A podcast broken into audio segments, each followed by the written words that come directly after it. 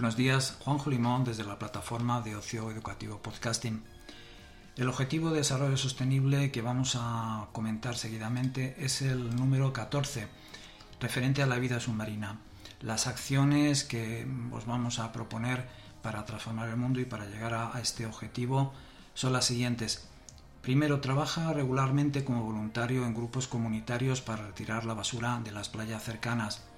Segundo, no compres joyas, y otros artículos hechos de coral, caparazones de tortuga u otros seres vivos marino, marinos. Tercero, come alimentos locales sostenibles.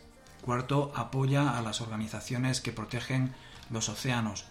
Quinto, usa menos productos plásticos que suelen terminar en los océanos causando la muerte de animales marinos. Sexto, respeta la legislación relativa a la sobrepesca. Séptimo, infórmate sobre las actividades oceánicas viendo películas y documentarios, documentales educativos. Octava, evita comprar peces salvajes capturados en el mar por tu acuario. Novena, limita tu huella de carbono para así reducir el calentamiento del planeta que afecta a la vida submarina. Y décima, practica actividades recreativas responsables, como paseos en barca, pesca, buceo y piragüismo.